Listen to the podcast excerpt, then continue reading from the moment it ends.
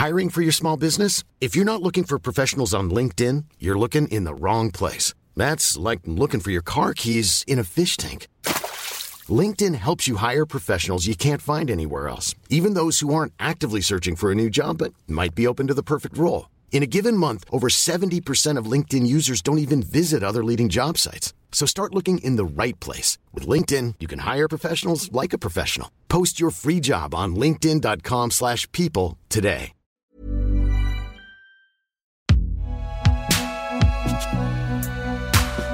Concocté par Binge Audio.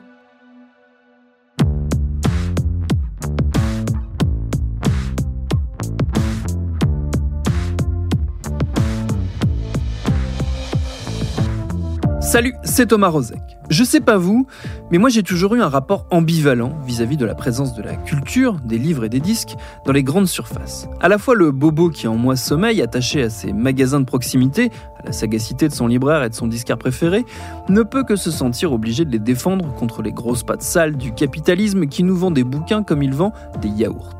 Mais je ne peux m'empêcher de me souvenir que quand j'étais môme, que j'accompagnais ma chère mère faire les courses au supermarché du coin, j'étais très content de trouver, pour contrer l'ennui que représentait cette activité, un rayon entier plein de livres et surtout de BD dans lequel je pouvais traîner, bouquiner, m'occuper.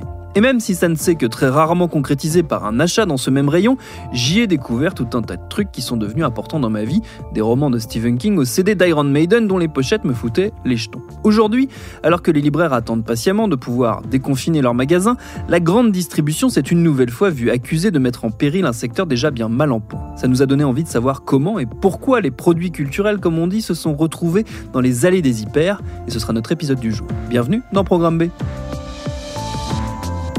Les écrivains français ont décidé hier, un par un, lorsqu'un libraire recevra un PV, les écrivains les paieront. L'amende qui, qui est arrivée hier à, à, à, à Cannes à sera Camerman, par, qu'on a entendu dans par Didier. Van Kovlart, qui est le parrain de cette librairie. Il ouvre le, il ouvre le bal. La librairie suivante, ce sera moi. Ensuite, ça sera un autre. Les écrivains français vont être absolument solidaires. Nous n'acceptons pas de vivre dans un pays. Mais de quoi on parle? Je veux dire, que des flics débarquent pour faire fermer des librairies. Des flics. Est-ce qu'ils n'ont pas autre chose à faire en France en ce moment?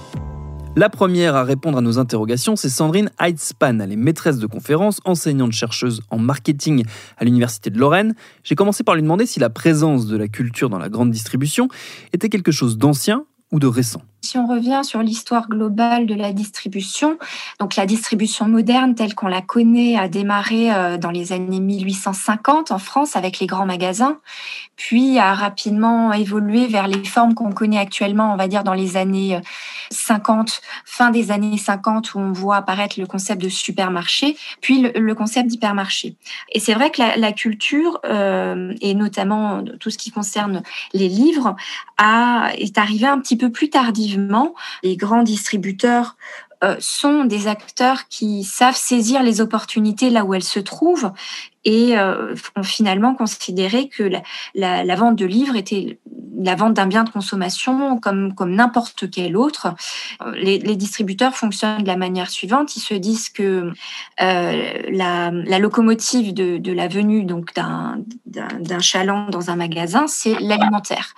Mais que si on peut proposer une offre complémentaire qui lui permet de faire tout au même endroit, au même moment, on ouvre en fait le champ des possibles en termes d'assortiment de produits. Il y a une dynamique que j'observe qui est peut-être liée à mon, tropisme euh, breton et finistérien, c'est euh, la prédominance d'un acteur comme Leclerc dans ce secteur de la culture. Euh, notamment sa volonté, en tout cas l'impression qu'on en a, d'être un acteur de la culture en développant une offre euh, culturelle spécifique, et je pense au Leclerc Culture, ce genre, ce genre de choses. Est-ce que c'est un, un cas à part dans le monde de la grande distribution? Est-ce que ça dénote d'une démarche euh, singulière? Oui, ça, ça, dénote une démarche singulière de la part du, groupement euh, Leclerc, puisque Michel-Édouard Leclerc a toujours voulu développer les catégories de produits qui étaient un petit peu la chasse gardée des indépendants. On, a, on a vu ça avec l'essence, avec les stations essence C'est lui qui a été, en tout cas le, son père, hein, Édouard Leclerc, qui a été à l'origine du mouvement de contestation de, de, de, l'essence qui n'est vendue que par les spécialistes, vers une ouverture aussi vers la grande distribution. Donc en fait, il a toujours eu ce souhait de d'essayer de, de, vendre les produits qui sont euh, la chasse gardée voilà des, des, spécialistes. Ça a été le cas pour la c'est le cas pour la parapharmacie euh, et finalement le développement qu'il a opéré euh, s'est fait dans, ce sens-là. Voilà. Donc, il a toujours été précurseur euh, dans la volonté de, proposer une offre euh, la plus juste pour le consommateur et la plus étoffée. Donc c'est cette volonté d'associer ce produit-là euh, à l'alimentaire pour que tout le monde puisse avoir accès à la culture facilement.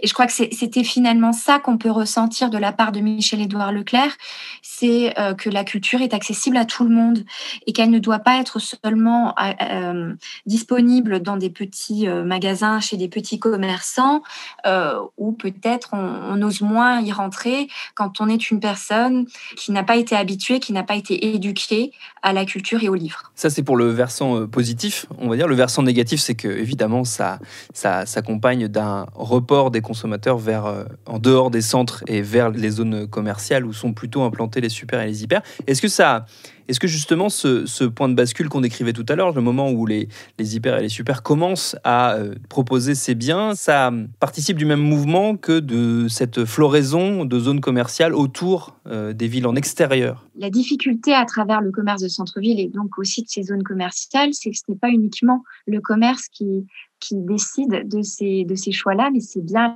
les collectivités locales qui, euh, de par les, choix et les ouvertures possibles aux zones commerciales, ont engendré. Enfin, voilà. Ce que je veux dire par là, c'est que le, commerce et saisit les opportunités là où elles se trouvent. À partir du moment où les collectivités publiques et locales leur donnent l'opportunité de le faire, elles se développent. Donc c'est vrai qu'on voit un phénomène de cristallisation autour de ces méchants euh, grands distributeurs euh, qui finalement euh, font ce que ce qui est possible d'être fait. D'autant plus que ce qui est intéressant, c'est que sur les sur les 20 dernières années, effectivement, on considérait que ce soit Leclerc, Carrefour ou Auchan comme les grands méchants, et qu'on voit maintenant apparaître une bascule vers non, finalement, le nouveau, le nouveau prédateur, enfin, euh, c'est euh, c'est Amazon. Et donc, on a un report de, finalement, une sympathie presque retrouvée parce qu'on se rend compte que, mine de rien, ce sont des acteurs français, voilà, que ces grands acteurs de la distribution qui sont aussi maintenant, euh, qui doivent faire face à, euh, aux difficultés qu'avaient auparavant les petits commerçants euh, quand ils sont arrivés eux-mêmes dans les années 60-70. Il se trouve, mine de rien, que euh, les zones sont extrêmement fréquentées par les consommateurs, ce qui nous laisse dire que, bon, il y a un gap, on va dire, entre euh, l'intention et le comportement. Hein, c'est un phénomène classique hein, quand vous demandez euh, à des gens euh, qu'est-ce que vous pensez des grands distributeurs. Ah oui, mais c'est pas bien. ils détruisent le, ils détruisent l'économie locale, mais en même temps, les personnes vont y acheter. Donc on est vraiment sur ce sur ce principe d'écart entre l'intention et le comportement effectif. J'ai l'impression qu'on assiste aussi à une bascule, euh, on parlait de Michel-Édouard Leclerc tout à l'heure, en termes de dirigeants de grands groupes euh, de distribution vis-à-vis justement de la politique culturelle. Je pense par exemple à une personnalité comme Alexandre Bompard, qui est à la tête de Carrefour, qui est quelqu'un qui vient à la fois du monde des médias, mais aussi du monde de la culture, parce qu'il a, il a dirigé la FNAC euh, par le passé. Est-ce que l'arrivée de personnalités ou l'émergence de personnalités de ce type-là dans ce secteur est un indicateur de la place aussi que peut prendre la culture dans, dans, le monde des hyper et des supermarchés. Forcément, ça a toujours un impact. Enfin, le, dirigeant et la, la, vision du dirigeant a toujours un impact. On reprend Michel-Édouard Leclerc, qui a fait des, des études euh, euh, politiques, enfin, en tout cas sciences économiques et politiques. On voit bien que ça se reflète à travers sa manière de, de gérer euh, le groupement, puisqu'il connaît les us et coutumes de la politique, il comprend le fonctionnement du système économique, et on voit bien qu'il en joue et qu'à chaque fois, il va essayer de, de, contrer le système. Enfin, et forcément, le, dirigeant va avoir un, impact. Voilà, vous citez bon, Alexandre Bompard, euh, c'est sûr que euh, ça a une influence. Il y a une différence fondamentale entre ce qu'on appelle le commerce intégré et euh, le commerce associé. Donc le commerce intégré, c'est Auchan, Carrefour, Casino Donc, ce sont des groupes où euh, les décisions sont prises par le siège et le flux de marchandises est poussé vers les, magasins. C'est-à-dire qu'en gros, c'est le siège qui détermine euh, l'assortiment de produits et euh, on va dire qu'il y a peu de marge de manœuvre pour les chefs de produits dans les rayons pour faire les choix. En revanche, dans le commerce associé, euh, qui est une forme euh, qui, qui, donne la possibilité à des entrepreneurs, puisque euh, on prend le cas de Leclerc, Système U ou Intermarché, qui sont des, dans le système du commerce associé, ce sont des regroupements de détaillants indépendants. Donc chaque adhérent a des marges de manœuvre pour choisir les produits qu'ils souhaitent avoir dans leur magasin. Donc on voit forcément à travers ça que des enseignes comme Leclerc, Système U ou euh, Intermarché auront euh, la capacité de faire les choix en fonction de la zone de chalandise, en fonction de ce que souhaitent avoir les, les, consommateurs des environs et euh, il y a une plus grande marge de manœuvre et liberté qui est donnée. Ce qui explique également pourquoi Michel-Édouard Leclerc a, pu mettre en place euh, les, Leclerc Loisirs de cette manière-là, parce qu'en fait, l'investissement financier est fait par l'adhérent. Et la capacité à agir rapidement, elle est, liée à la force financière de chaque, de chaque adhérent. Michel-Édouard Leclerc, c'est le, c'est le capitaine qui donne la, direction. Après, libre à chaque adhérent de faire les choix qu'il souhaite. Mais forcément, ça veut dire aussi plus d'agilité de leur côté et une capacité d'adaptation plus forte. Donc, j'aurais tendance à dire que c'est ce qui explique aussi que, euh, en termes de choix des, types de produits, euh, on est beaucoup plus fin. Hein, c'est une micro-segmentation qui beaucoup plus fin dans la capacité à répondre aux besoins des consommateurs. Sur le cas du livre, précisément, qui est un des principaux points de crispation en ce moment, j'ai demandé son avis à un autre universitaire spécialiste de ces questions, Vincent Chabot. Il est sociologue, maître de conférence à l'université Paris-Descartes. Il a signé cette année le livre Éloge du magasin, c'est paru chez Gallimard dans la collection Le Débat. Je lui ai demandé quel intérêt, selon lui, avaient les grandes enseignes de la distribution à proposer de la culture et surtout des livres dans leurs rayons. Il y a plusieurs intérêts de différentes natures, c'est-à-dire qu'il y a un intérêt d'abord euh, euh, culturel, c'est-à-dire que euh, sur ces espaces-là, sur ce qu'on appelle un peu les zones périurbaines où elles sont implantées, les grandes surfaces approvisionnent euh, les consommateurs qui sont parfois euh, domiciliés loin des librairies, des disquaires s'il en reste encore un peu aujourd'hui, ou bon voilà des différentes entreprises, différents commerces culturels. Donc, il, joue un rôle, effectivement, pour le livre, par exemple, vous avez certains secteurs éditoriaux qui sont très dynamiques dans les hypermarchés. Alors la littérature d'évasion, les cahiers parascolaires, la jeunesse, euh, le livre de poche, par exemple, voilà. Et puis il y a un rôle euh, symbolique, c'est-à-dire que euh, finalement on améliore son image culturelle effectivement en distribuant des, biens culturels qui ont une valeur symbolique importante. J'ajoute aussi qu'il y a un autre, une autre raison économique, c'est que juste pour le livre uniquement, vous savez que le livre est régulé en France par la loi Langue, le, livre neuf, le prix du livre neuf, et bon, les, éditeurs fixent le prix et la remise pour le détaillant est autour, tourne autour de 30 à 40 Et dans un supermarché, dans un hypermarché, vous avez, euh, en vendant du livre, eh bien, la certitude de vendre un bien avec une marge d'un niveau substantiel, ce qui n'est pas le cas pour les autres produits euh, non alimentaires dans ces surfaces-là.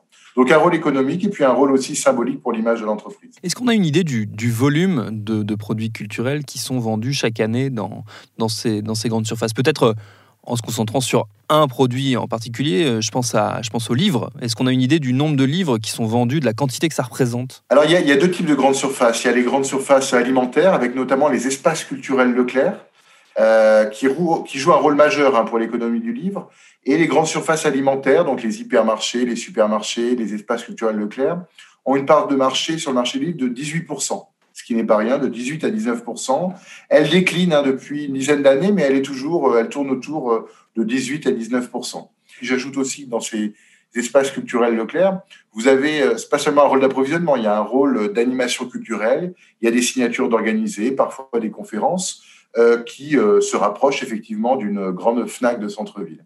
Donc ça, c'était les grandes surfaces alimentaires.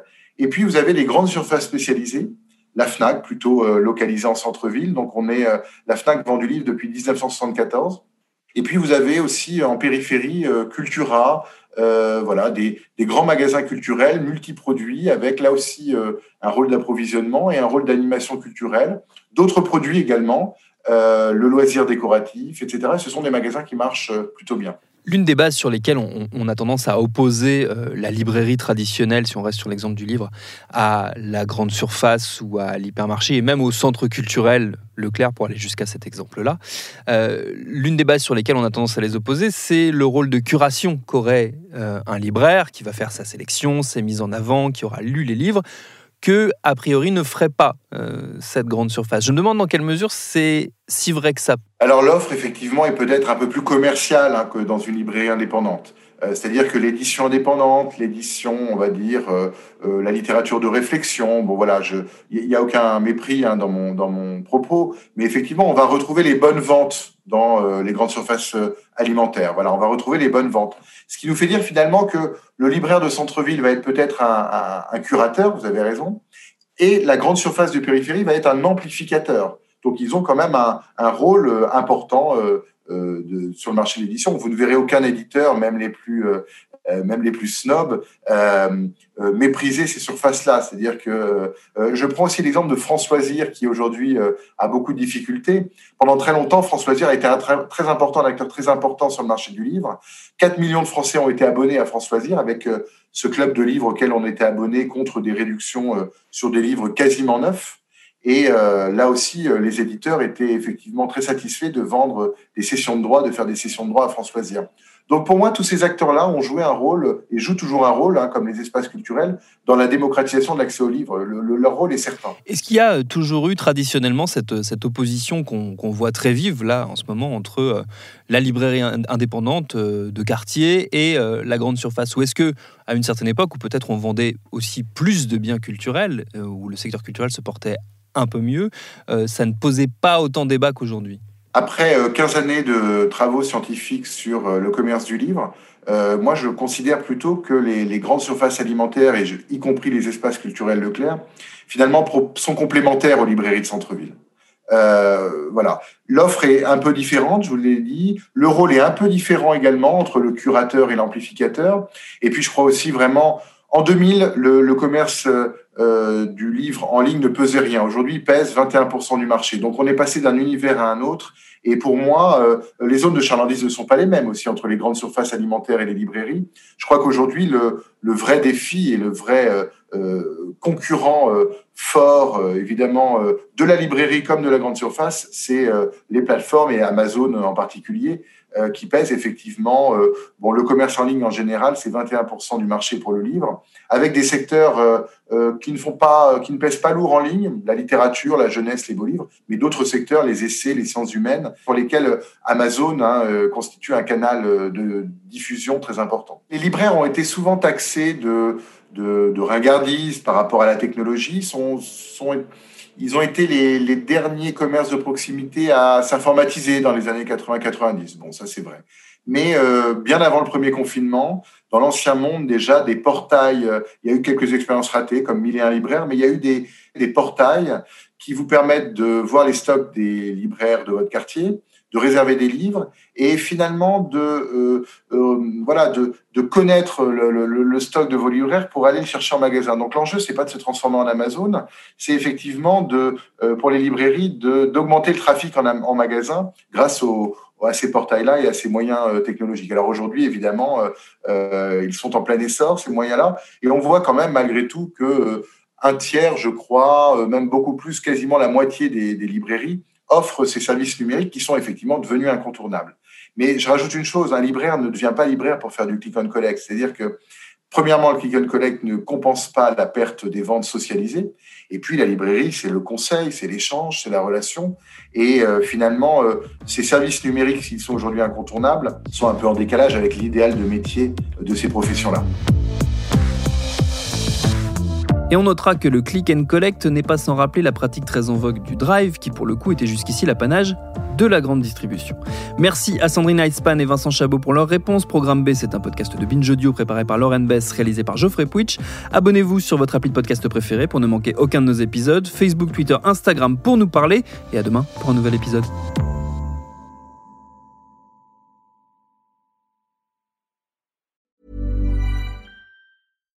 When you make decisions for your company, you look for the no-brainers. And if you have a lot of mailing to do, stamps.com is the ultimate no-brainer. It streamlines your processes to make your business more efficient, which makes you less busy. Mail checks, invoices, legal documents, and everything you need to keep your business running with stamps.com. Seamlessly connect with every major marketplace and shopping cart. Schedule package pickups and see your cheapest and fastest shipping options from different carriers with rates up to 89% off USPS and UPS rates. And with the stamps.com mobile app, you can take care of mailing and shipping wherever you are. Make the same no-brainer decision as over 1 million other businesses with stamps.com. Sign up with code program for a 4-week trial plus free postage and a free digital scale. No long-term commitments or contracts. That's stamps.com. Code program.